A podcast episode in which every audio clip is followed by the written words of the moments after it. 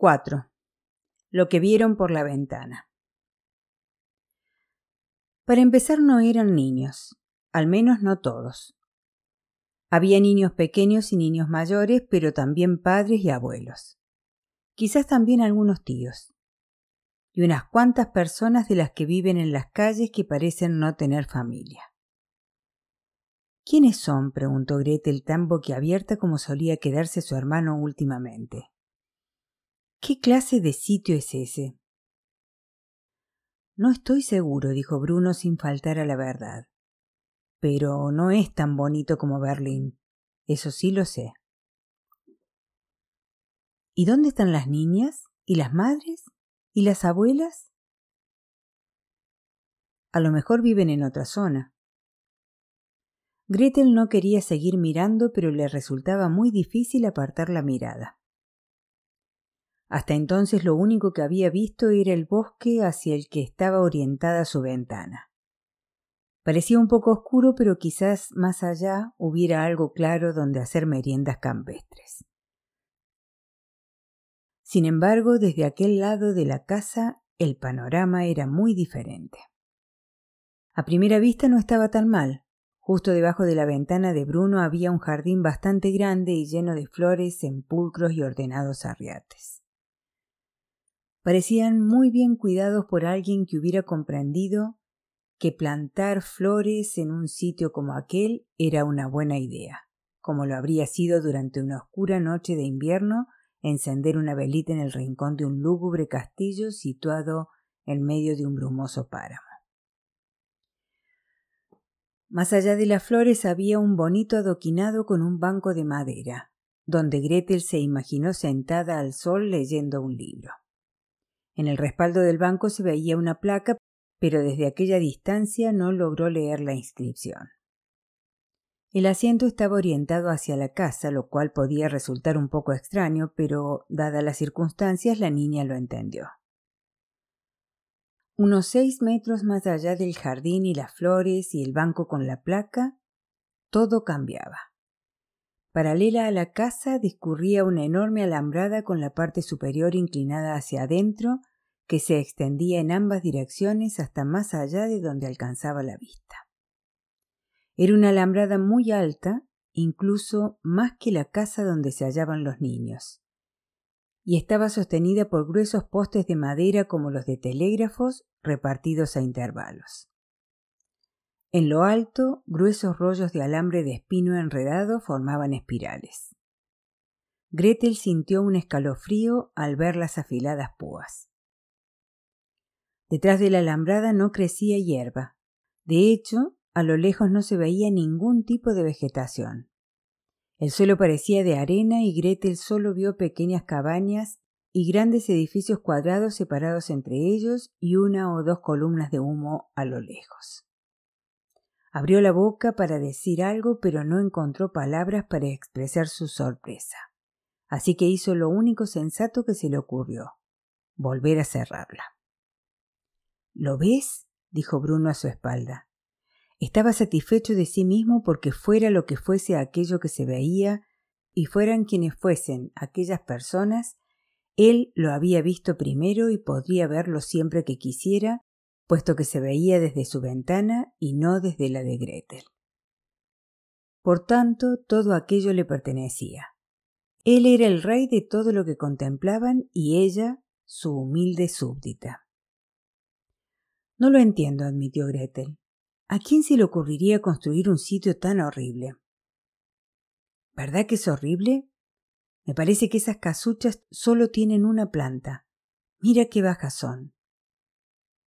Deben ser casas modernas, sugirió su hermana. Padre odia las cosas modernas. Entonces no creo que le gusten. No, dijo Gretel, y siguió contemplándolas. Tenía doce años y se la consideraba una de las niñas más inteligentes de su clase, así que apretó los labios, entornó los ojos y se exprimió el cerebro para comprender qué era aquello. Esto debe ser el campo, concluyó al fin volviéndose a mirar a su hermano con expresión de triunfo. ¿El campo? Sí, es la única explicación. ¿No te das cuenta? Cuando estamos en casa en Berlín estamos en la ciudad. Por eso hay tanta gente y tantas casas, y tantas escuelas llenas de niños, y no puedes caminar por el centro de la ciudad un sábado por la tarde sin que la multitud te empuje. Ya, asintió Bruno, intentando seguir el razonamiento. Pero en clase de geografía nos enseñaron que en el campo, donde están los granjeros y los animales y donde se cultivan los alimentos, hay zonas inmensas como esta, donde vive y trabaja la gente que envía a la ciudad todo lo que nosotros comemos. Miró de nuevo por la ventana y contempló la gran extensión que se abría ante ella, fijándose en las distancias que había entre las cabañas. Sí, debe ser eso. Es el campo. A lo mejor esta es nuestra casa de veraneo, añadió esperanzada. Bruno reflexionó y negó con la cabeza. No lo creo, dijo con convicción. Tienes nueve años, replicó Gretel. ¿Qué sabrás tú? Cuando tengas mi edad entenderás mucho mejor estas cosas. Bruno sabía que era más pequeño, pero no estaba de acuerdo en que eso le impidiera tener razón. Pero si esto es el campo como dices, ¿dónde están todos esos animales de los que hablas? Gretel abrió la boca para replicar, pero no se le ocurrió ninguna respuesta adecuada. Así que miró de nuevo y escudriñó el terreno en busca de los animales. No los había por ninguna parte. Si fuera una granja, habría vacas, cerdos, ovejas y caballos, dijo Bruno, y gallinas y patos. Pues no hay ninguno, admitió Gretel en voz baja. Y si aquí cultivaran alimentos como has dicho, continuó Bruno disfrutando de lo lindo, la tierra tendría mejor aspecto, ¿no crees? No me parece que se pueda cultivar nada en una tierra tan árida. Gretel volvió a mirar y asintió con la cabeza.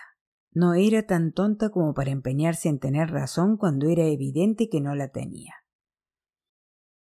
A lo mejor resulta que no es ninguna granja, dijo. No lo es, afirmó Bruno. Y eso significa que esto no es el campo, añadió ella. No, creo que no lo es. Y eso también significa que seguramente esta no es nuestra casa de veraneo, concluyó Gretel. Me parece que no. Bruno se sentó en la cama y por un instante sintió ganas de que Gretel se sentara a su lado, lo abrazara y le asegurara que todo saldría bien y que al final aquello acabaría gustándoles tanto que ya no querrían regresar a Berlín.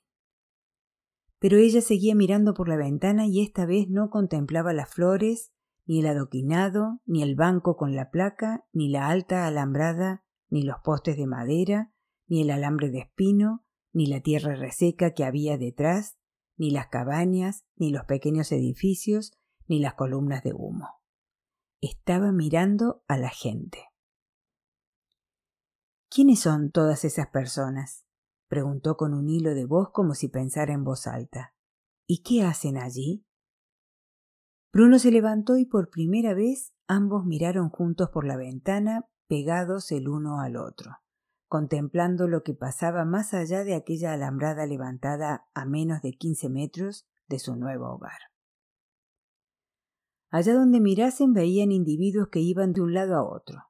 Los había altos, bajos, viejos y jóvenes. Unos estaban de pie, inmóviles, formando grupos, con los brazos pegados a los costados, intentando mantener la cabeza erguida mientras un soldado pasaba ante ellos gesticulando con la boca muy deprisa como si le gritara algo. Algunos formaban una especie de cadena de presos y empujaban carretillas a través del campo. Salían de un sitio que quedaba fuera del alcance de la vista y llevaban sus carretillas detrás de una cabaña donde desaparecían nuevamente. Unos cuantos estaban cerca de las cabañas formando grupos con la vista clavada en el suelo como si jugaran a pasar inadvertidos. Otros caminaban con muletas y muchos llevaban vendajes en la cabeza. Algunos cargaban palas y eran conducidos por soldados hacia un sitio que quedaba oculto. Bruno y Gretel vieron a cientos de personas, pero había tantas cabañas y el campo se extendía hasta tan lejos, más allá de donde alcanzaba la vista, que daba la impresión de que debía de haber miles. Y qué cerca de nosotros viven, comentó Gretel frunciendo el ceño. En Berlín, en nuestra tranquila y bonita calle, solo había seis casas. Y mira cuántas hay aquí. ¿Cómo se le ocurriría a padre aceptar un empleo en un sitio tan horrible y con tantos vecinos? No tiene sentido. Mira allí, dijo Bruno. Gretel siguió la dirección que señalaba el dedo de su hermano y vio salir de una lejana cabaña a un grupo de niños y a unos soldados que les gritaban. Cuanto más le gritaban, más se amontonaban los niños. Pero entonces un soldado se abalanzó sobre ellos y los niños se separaron e hicieron lo que al parecer les ordenaban, que era ponerse en fila india. Cuando lo hicieron, los soldados se echaron a reír y aplaudieron. Deben de estar ensayando algo, sugirió Gretel sin tener en cuenta que al parecer algunos niños, incluso mayores, incluso los que tenían la misma edad que ella, estaban llorando. Ya te decía yo que aquí había niños, dijo Bruno. Pero no son la clase de niños con los que yo quiero jugar.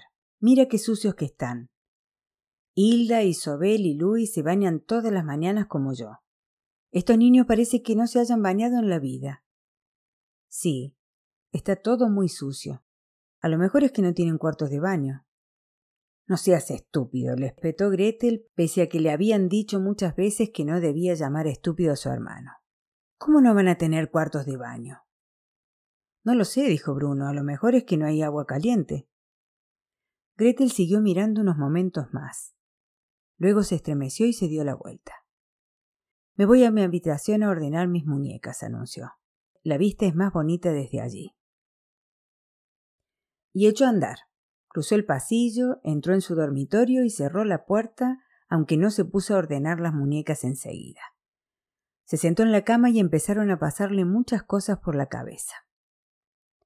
Su hermano se acercó a la ventana y mientras contemplaba a aquellos cientos de personas que trajinaban o deambulaban a lo lejos, reparó en que todos, los niños pequeños, los niños no tan pequeños, los padres, los abuelos, los tíos, los hombres que vivían en las calles y que no parecían tener familia, llevaban la misma ropa, un pijama gris de rayas y una gorra gris de rayas.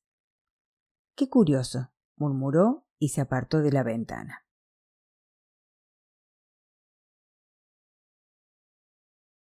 5. Prohibido entrar bajo ningún concepto y sin excepciones. Solo se podía hacer una cosa y era hablar con padre. Padre no había viajado desde Berlín en el mismo coche que ellos aquella mañana.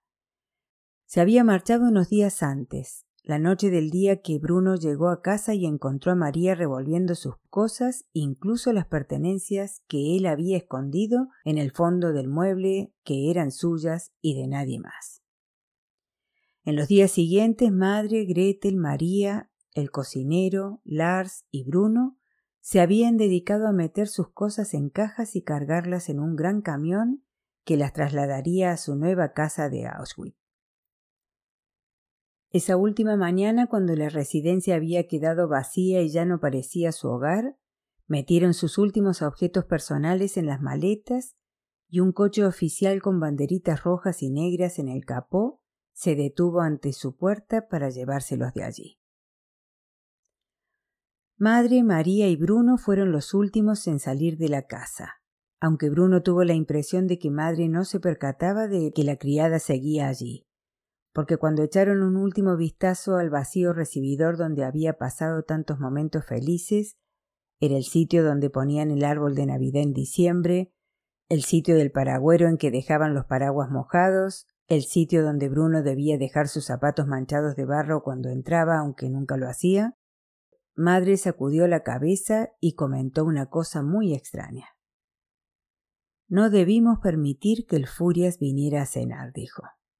Hay que ver de lo que son capaces algunos con tal de progresar. Entonces se dio vuelta y Bruno vio que tenía lágrimas en los ojos, pero ella se sobresaltó al ver a María allí plantada contemplándola. María, dijo y frunció el ceño. Creía que estabas en el coche. Ya me iba, señora. No he querido decir, añadió madre, sacudió la cabeza y comenzó de nuevo. No pretendía insinuar ya me iba, señora, repitió María, que no debía de conocer la norma que prohibía interrumpir a madre, y salió rápidamente por la puerta y corrió hacia el coche. Madre la miró un momento y se encogió de hombros como si de cualquier manera nada de aquello importara ya realmente. Vamos, Bruno, dijo tomándolo de la mano y cerrando la puerta con llave. Espero que podamos volver aquí algún día cuando haya terminado todo esto. El coche oficial con las banderitas en el capó los llevó a una estación de ferrocarril que tenía dos vías separadas por un ancho andén. A cada lado del andén se encontraba un tren esperando a que subieran los pasajeros. Como había tantos soldados desfilando por el otro lado y la alargada caseta del guardavía interrumpía la visión, Bruno solo pudo ver brevemente a la multitud. Entonces él y su familia subieron a un tren muy cómodo en el que viajaban muy pocos pasajeros. Había muchos asientos vacíos y entraba bastante aire fresco cuando bajaban las ventanillas. Si los trenes hubieran estado orientados en sentidos opuestos, pensó, no habría parecido tan raro, pero no era así. Ambos apuntaban hacia el este. Tuvo ganas de gritar a aquella gente que en su vagón quedaban muchos asientos vacíos, pero se abstuvo porque intuyó que, aunque aquello no hiciera enfadar a madre, seguramente pondría furiosa a Gretel, lo cual habría sido peor. Bruno no había visto a su padre desde la llegada a la nueva casa de Auschwitz. Poco antes había creído que quizás estaba en su dormitorio cuando la puerta se había entreabierto, pero resultó ser aquel joven soldado antipático que había mirado a Bruno con unos ojos que no reflejaban ni pizca de ternura. No había oído la retumbante voz de padre ni una sola vez, ni el sonido de sus pesadas botas en el entarimado de la planta baja. En cambio sí había gente que entraba y salía y mientras trataba de decir qué era lo mejor que podía hacer, Bruno oyó un gran alboroto proveniente de abajo. Salió al pasillo y se asomó a la barandilla. Vio la puerta del despacho de padre abierta y a cinco hombres delante riendo y estrechándose las manos. Padre estaba en el centro del grupo. Iba muy elegante con su uniforme recién planchado. Se notaba que se había peinado y puesto fijador en su pelo grueso y oscuro. Mientras lo observaba desde arriba, Bruno sintió miedo y admiración a la vez. El aspecto de los otros hombres le gustó menos. Para empezar, no eran tan atractivos como padre, ni llevaban uniformes recién planchados, ni sus voces eran tan retumbantes, ni llevaban botas lustradas. Todos sostenían la gorra bajo el brazo y parecían rivalizar por la atención de padre. Bruno solo entendió algunas de las frases que decían. Empezó a cometer errores el mismo día que llegó aquí.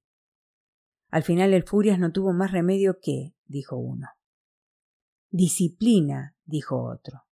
Y competencia, nos ha faltado competencia desde principios del 42, y sin eso... Está claro, los números no mienten. Está claro, comandante, dijo el tercero. Y si construimos otro, dijo el último, imagínese lo que podríamos hacer entonces. Imagínese. Padre alzó una mano e inmediatamente los demás guardaron silencio.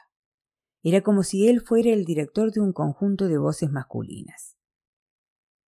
Caballeros, dijo, y esa vez Bruno entendió todas y cada una de las palabras que oyó, porque no había sobre la tierra ningún hombre capaz de hacerse oír mejor que padre, desde un extremo al otro de la habitación.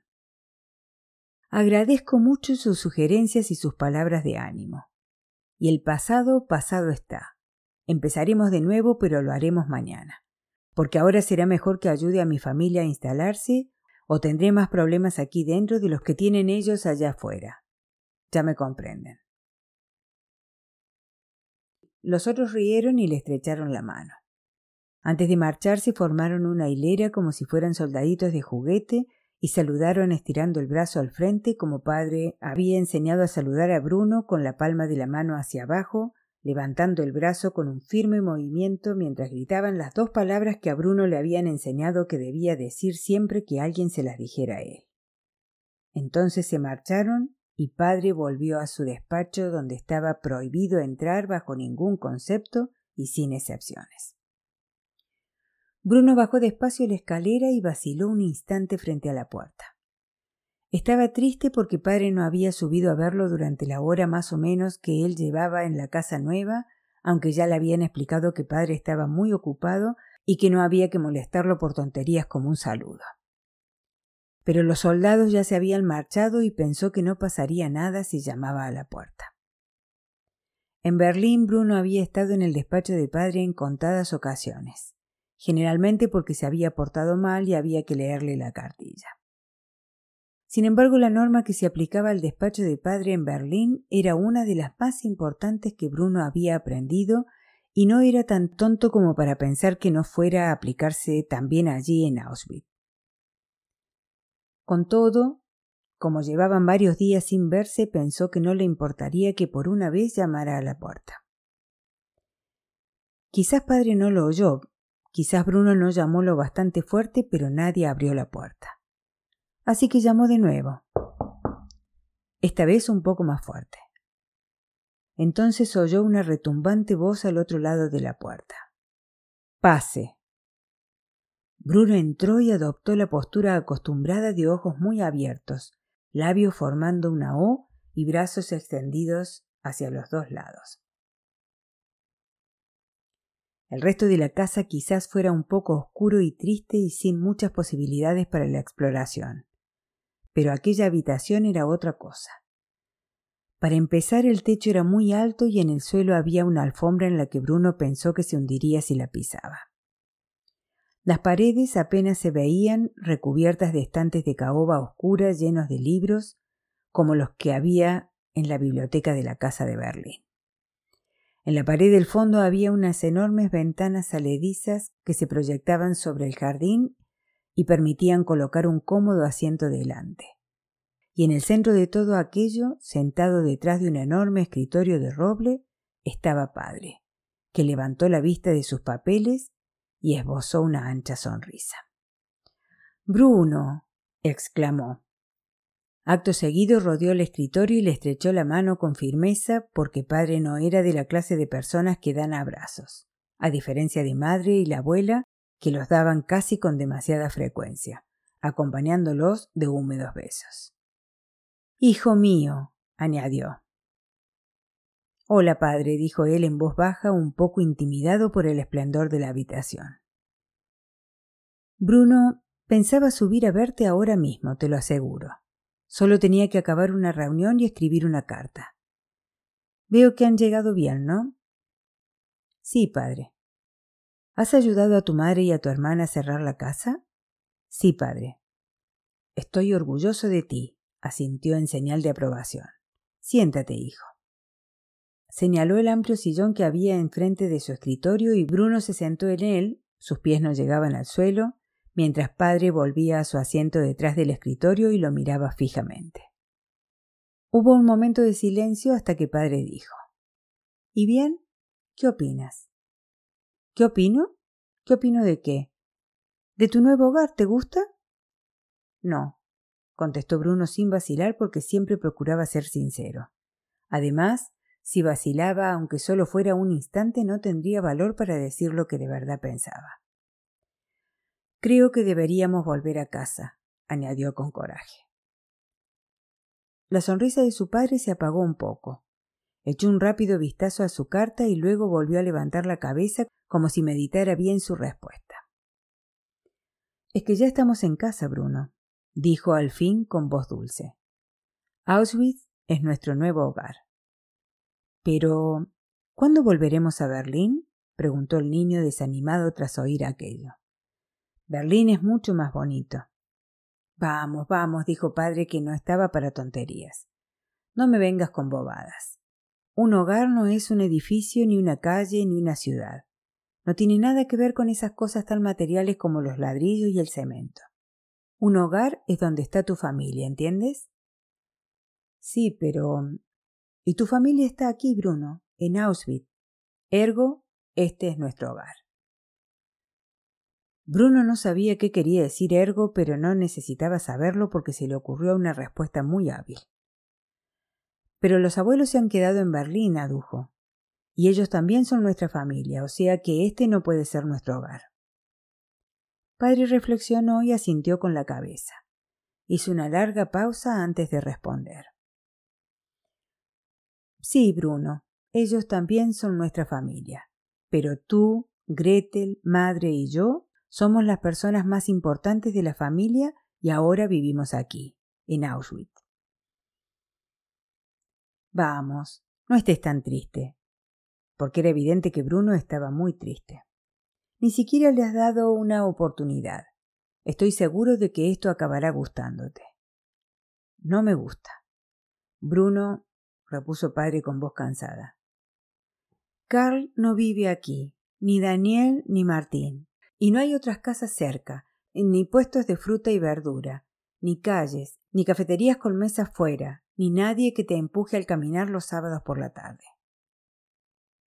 Bruno, en esta vida a veces hay que hacer cosas que no nos gustan, explicó padre, y el niño se dio cuenta de que se estaba cansando de aquella conversación.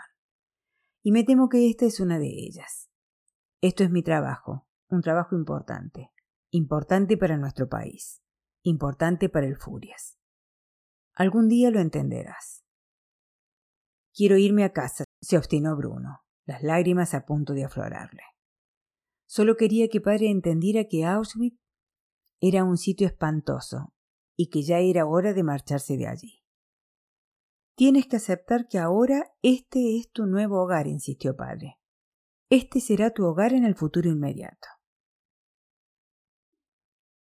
Bruno cerró los ojos un momento. Pocas veces en la vida se había empeñado tanto en salirse con la suya y desde luego nunca había ido a hablar con padre tan decidido a hacerle cambiar de opinión respecto a algo. Pero la idea de vivir en un sitio tan horrible donde no había nadie con quien jugar era insoportable. Cuando abrió de nuevo los ojos, padre se levantó, rodeó el escritorio y se sentó en un sillón a su lado. Bruno vio cómo destapaba una pitillera de plata, sacaba un cigarrillo y le daba unos golpecitos en el escritorio antes de encenderlo. Cuando yo era niño, dijo entonces, había ciertas cosas que no me gustaba hacer. Pero si mi padre decía que lo mejor para todos era que las hiciera, yo me esmeraba y las hacía. ¿Qué clase de cosas? preguntó Bruno. Pues no sé, se encogió de hombros, cosas normales de la vida diaria. Solo era un niño y no sabía qué era lo mejor para mí. A veces, por ejemplo, no quería quedarme en casa a terminar los deberes. Quería salir a la calle para jugar con mis amigos igual que tú. Ahora miro hacia atrás y veo que era una tontería. Entonces sabes cómo me siento, dijo Bruno esperanzado. Sí, pero también entendía que mi padre, tu abuelo, sabía qué era lo que más me convenía y que yo siempre estaba más contento cuando lo aceptaba. ¿Crees que habría tenido tanto éxito en la vida si no hubiera aprendido cuándo he de discutir y cuándo obedecer las órdenes sin rechistar? Dime, Bruno, ¿qué crees? El niño miró en derredor. Su mirada se posó en la ventana situada en una esquina de la habitación y pudo divisar el espantoso panorama que había afuera. ¿Has hecho algo malo? preguntó el cabo. ¿Has hecho enfadar al Furias? ¿Yo? dijo padre mirándolo con asombro. ¿Qué quieres decir? ¿Has hecho algo mal en tu trabajo? Ya sé que todos dicen que eres un hombre importante y que el Furias tiene grandes proyectos para ti, pero no te habría enviado a un sitio como este si no hubieses tenido que castigarte por algo. Padre rió, lo cual molestó aún más a Bruno. No había nada que lo enfureciera más que un adulto se riera de él por no saber algo sobre todo cuando él estaba esforzándose por averiguarlo. Veo que no entiendes la importancia de un trabajo como el mío, dijo padre.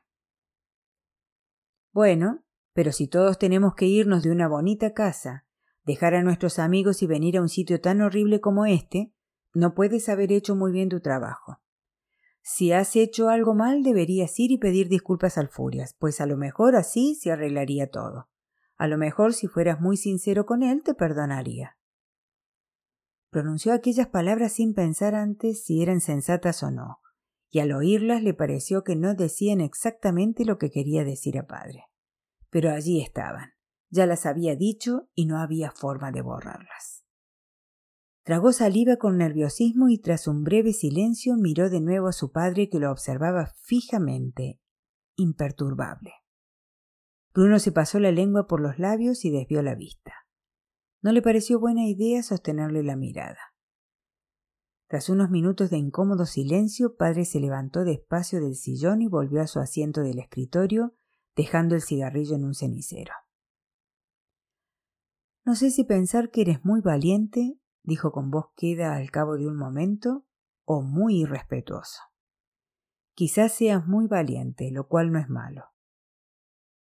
No he querido decir. Ahora calla y escucha, lo interrumpió padre elevando la voz porque a él no se le aplicaba ninguna de las reglas que regían en la vida familiar.